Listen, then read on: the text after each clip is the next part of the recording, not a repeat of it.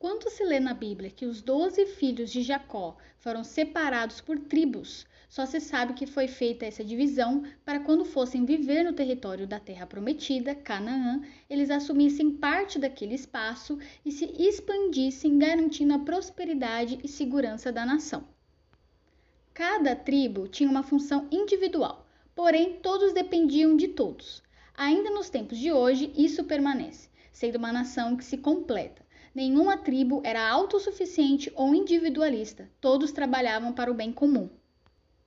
Mas afinal, como eles seriam reconhecidos naquele espaço imenso pelos outros israelitas e como a terra iria se fortalecer e continuar manando leite e mel?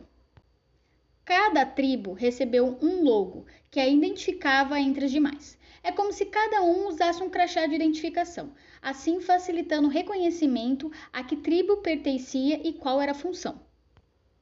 O primeiro filho foi Ruben. A função da tribo de Ruben era pecuária, responsável pela criação de animais e pastoreio. O símbolo que o representa é o sol e a água, bem característico das suas funções. O segundo filho foi Simeão. O símbolo é de uma fortaleza e torre, mostrando que é responsável pela segurança das tribos formada por soldados de guerra. Levi foi o terceiro filho, e com ele carregava o símbolo em seu peitoral, a única tribo que se vestia com roupas brancas e com símbolo em pedras preciosas. Todos dessas tribos foram escolhidas na época de Moisés por Deus para serem os sumos sacerdotes, que significavam que seriam responsáveis em ensinar e receber os sacrifícios e ofertas do povo, mantendo o cumprimento das leis. Judá, como quarto filho, acredito que todos já conhecem o símbolo que é o leão, responsável por governar e promover o bem-estar do povo, bem como saúde e líderes políticos, como foi o rei Davi e Jesus Cristo. O quinto filho foi Dan, utilizando o símbolo da balança, formado por juízes que decidiam as causas de todo o povo. Naphtali foi o sexto filho. Seu símbolo é de uma gazela, com a função de ser o porta-voz do povo, comunicativo, além de cuidar da natureza e meio ambiente. O sétimo filho foi Gade, responsável pelo acampamento e as mudanças e montagens de toda a estrutura. Seu símbolo é de uma tenda. Acer foi o oitavo filho. A árvore frutífera sendo seu símbolo, a função era de armazenamento de alimentos, um almoxerifado de todas as tribos. Isacar foi o nono filho, tendo o jumento como símbolo e sendo responsável pelo transporte.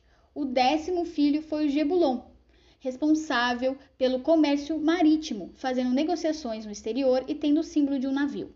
José, o décimo primeiro filho.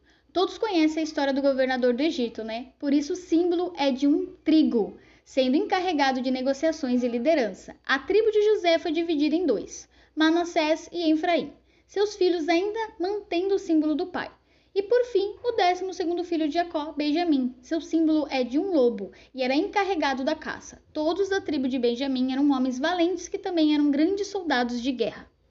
Os logos de cada tribo foi pensado para mostrar os seus a tarefa que foi atribuída, deixando bem didático e de fácil comunicação. O símbolo de cada tribo conversa com o briefing e o que ele representa. Cada tribo tem a sua marca e o símbolo fortalece essa identidade, gerando mais valor para o que ela faz e o que ela quer passar para sua nação.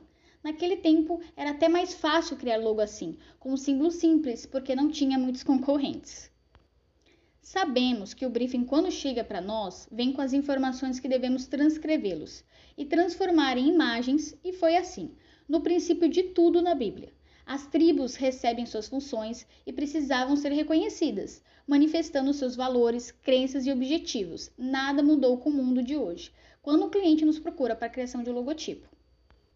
Aprendemos que o designer e design foi importante desde o tempo primordial, entendendo suas funções e modelos que seguiam.